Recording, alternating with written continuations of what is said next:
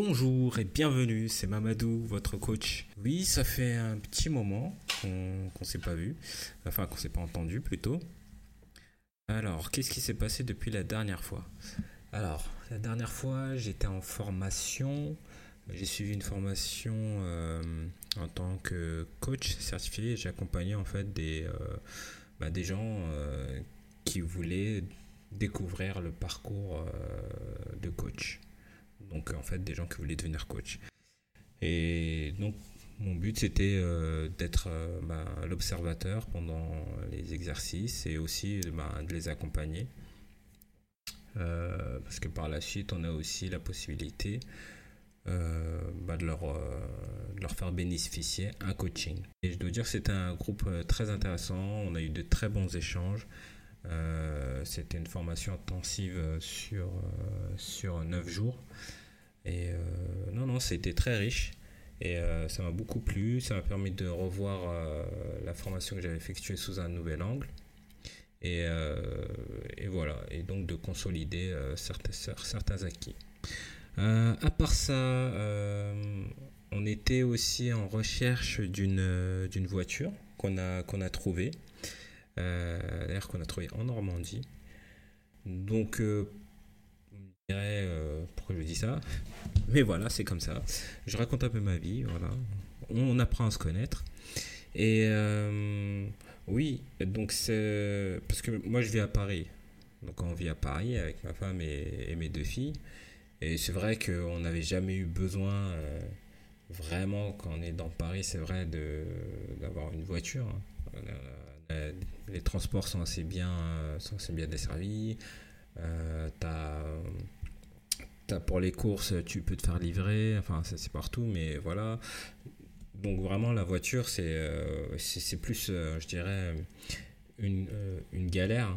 Pour euh, quand on est dans Paris, parce qu'après, faut, faut, faut, se garer, faut la place de, parking, il faut la payer, enfin, des embouteillages, enfin bref. Voilà. Après, vous me direz, mais pourquoi alors tu as, pris une voiture? Ben, C'est vrai que quand on n'a pas la voiture, on a tendance à un peu, euh, je dirais, euh, peut-être rester un peu trop sur Paris. Et c'est vrai qu'avec ma deuxième fille, qui, qui, vient d'avoir un an, euh, prendre les transports en commun, par exemple, ne serait-ce que pour aller en banlieue voir mes parents ou, euh, ou tout simplement euh, bouger, bah, ça devient tout de suite, bah, ça devient lourd, quoi, c'est vrai. Il y a la poussette, les affaires, enfin voilà. Et donc voilà, on a décidé de prendre une voiture pour aussi, bah, pour nous soulager à ce niveau-là, mais aussi pour un peu se balader, faire des sorties, découvrir un petit peu, sortir, voilà, sortir un peu plus et un peu plus loin et plus, plus facilement. Donc voilà pourquoi on a pris la voiture. Euh, sur ce, euh, j'ai eu aussi, euh, j'allais dire, mes, enfin, mes premiers, comment on peut dire ça, premiers feedbacks par rapport à mon podcast, mes feedbacks positifs par rapport à des gens qui ont écouté.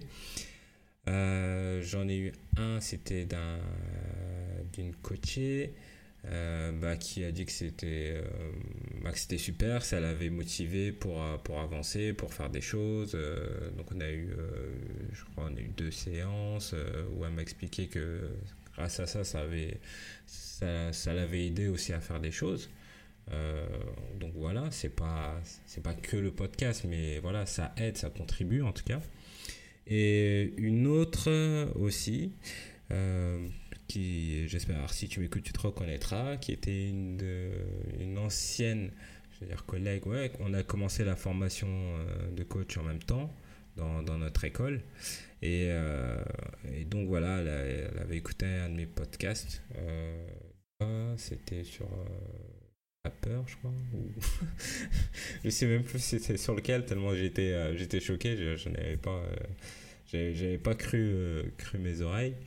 Euh, mais euh, oui, elle me disait euh, que ouais, j'ai écouté ton podcast et ça m'a ça m'a motivé et voilà, elle a fait quelque chose qu'elle voilà, qu'elle qu'elle avait un peu de mal à faire, elle a franchi une barrière et bon, elle m'a remercié un peu par rapport à ça, mais moi ça m'a fait super plaisir parce que je m'attendais vraiment pas à ça. Et voilà, donc des fois on fait des choses, surtout que là moi je débute, mais d'avoir déjà au moins un impact sur, sur deux personnes au moins qui, qui te le disent directement. Parce que oui, je fais ça aussi, c'est pour que bien sûr ce soit entendu. Hein. Sinon, peut-être je le ferai. Enfin, je le fais aussi pour moi. Donc voilà, mais quand même, il faut que ce soit entendu. Et voilà, donc bah, c'était super sympa, ça m'a super, ça m'a super fait plaisir. Et euh, ouais, bah, je savais même pas quoi dire, quoi. donc euh, voilà. Euh, donc voilà, tentez, essayez, faites des choses. et bah, n'hésitez pas, cassez-vous la gueule. Hein, Qu'est-ce que je voulais que je vous dise Voilà, donc là, oui, bah, ça m'emmène un peu à, la thématique que je voulais un peu amorcer cette semaine c'était l'échec. Et euh, donc j'aime bien cette citation euh, que vous connaissez euh, tous sûrement hein, de Thomas Edison qui dit je n'ai pas échoué, j'ai simplement trouvé 10 000 solutions qui ne fonctionnent pas. Et cette phrase elle est, elle est puissante parce que lui il considère pas l'échec. lui il est comme je l'avais déjà dit c'était je crois pour les peurs et il y avait la peur de l'échec aussi lui, c'est comme c'est un peu bah, scientifique. C'est comme, euh, voilà, comme dans un laboratoire, il va faire des tests sur des échantillons et il va voir qu'est-ce qui fonctionne, qu'est-ce qui fonctionne pas.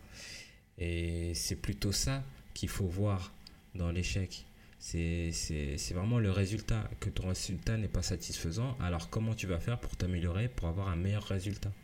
Ça, c'est vraiment puissant, je trouve, euh, cette manière de penser c'est quelque chose qui nous a été euh, euh, quand on est dans l'échec, l'échec pour nous c'est vraiment on, l'assimile à beaucoup de choses, à beaucoup de pensées, à beaucoup de sentiments, à beaucoup d'émotions négatives. Euh, d'ailleurs, la définition de l'échec selon Larousse, c'est un résultat négatif d'une tentative, d'une entreprise, manque de réussite, défaite défaite. C'est euh, et avec tous ces mots-là, je veux dire, tu quand tu es dans l'échec, surtout euh, vous savez tous hein, à l'école euh, le gros stylo rouge, la grosse marque, c'est mauvais, voilà. C'est c'est quoi? C'est pour c'est pour nous nous mettre à la honte ou enfin des fois je des fois je m'interroge enfin maintenant il y a d'autres écoles, il y a d'autres courants, voilà, il y a d'autres façons de faire voilà, il y a, y a d'autres portes. Mais je veux dire, à, notre époque, enfin à mon époque, euh, voilà, c'est faut pas faut pas faire partie des mauvais. Et si tu fais partie des mauvais, tu vas aller euh, en classe, euh, en, je sais plus comment on disait là, les les UP ou les machins, tu vas aller faire des travaux manuels ou des trucs. alors que tu peux très bien faire un travail manuel sans, sans, considérer ça comme un échec ou dire que tu es nul ou c'est parce que tu n'arrives pas à, faire. Non, c'est parce que tu es peut-être plus manuel et c'est pas forcément euh, une honte. Au contraire. Il y en a beaucoup qui sont euh, reconvertis en, je sais pas soudeur, plombier ou peu importe ce que vous voulez et qui, euh, qui gagnent très bien leur vie, même, même beaucoup mieux que la plupart des gens qui ont suivi des longues études. Et, et je sais de quoi je parle. Donc euh, oui, donc l'école, euh, déjà l'école, la société, en tout cas en France culturellement, l'échec euh, est mal vu. Et ça nous renvoie à notre incapacité à faire face, dire, aux difficultés ou à atteindre même un objectif. Et en fait, voilà, c'est tout ce qu'on associe à ça, à cet échec tous ces ressentiments euh, où on va se dire qu'on est nul, qu'on n'arrive à rien, qu'on sait rien faire, on n'est pas doué. Euh, ah, il veut pas de moi, elle veut pas de moi. Enfin, vous voyez, c'est notre état d'esprit en fait. C'est qu'on ajoute à juste un résultat, on a échoué, ben, on va lui ajouter plein de sentiments autour, plein d'émotions qui vont venir, qui vont venir euh, noircir le portrait. Et forcément, on a une baisse après de confiance, baisse d'estime de soi. Donc euh, non, l'échec, ok, on peut, on peut, quand on dit échec, c'est-à-dire on peut rater quelque chose, on n'a pas atteint notre objectif de la façon dont on voulait. Mais qu'est-ce qu'on en retire comme leçon? Qu'est-ce que ça nous a appris? C'est ça qui est important. C'est ça qu'il faut retenir. Qu'est-ce qui n'a pas fonctionné cette fois-ci? Qu'est-ce que je peux faire de mieux la prochaine fois? Euh, En quoi j'ai grandi par rapport à ça? Voilà. Donc, concentrez-vous sur la possibilité de faire mieux la prochaine fois. De ne pas considérer euh, l'échec comme la fin de votre vie. Non, c'est pas ça. Je suis désolé. Et après, bien sûr, il y a des situations douloureuses. Ça, je suis pas là pour dire que ça n'existe pas, euh, non, que, tout glisse euh, sur nous, qu'on qu'on éprouve rien. Non, bien sûr, il y a des sentiments. Mais il faut savoir faire la part des choses. Et il faut savoir avancer. Et justement, à cause de cet échec et à cause même de la peur de l'échec, on arrête d'entreprendre.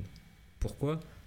Ben Parce qu'on veut éviter d'avoir tous ces sentiments négatifs qui, font, qui reviennent à la surface, ou ces sentiments de honte, ou, de, ou euh, le fait de se dire Ah non, je, n'y arrive pas, je suis incapable. Et j'ai pas envie que les, en plus que les autres ils, ils, sachent que, que je n'y arrive pas et que je suis un, que je, suis un raté.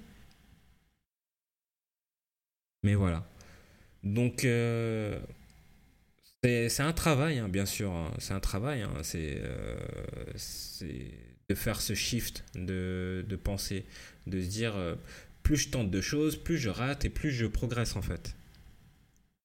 C'est quelque chose, voilà, c'est quelque chose à, à, penser, à réfléchir, à voilà, dans toutes les expériences de la vie en fait ok, j'ai pas réussi à faire ça, qu'est-ce que je pourrais faire de mieux? Qu'est-ce que j'ai appris de ça? Bien sûr, euh, je reviendrai dessus, hein, c'est trop important.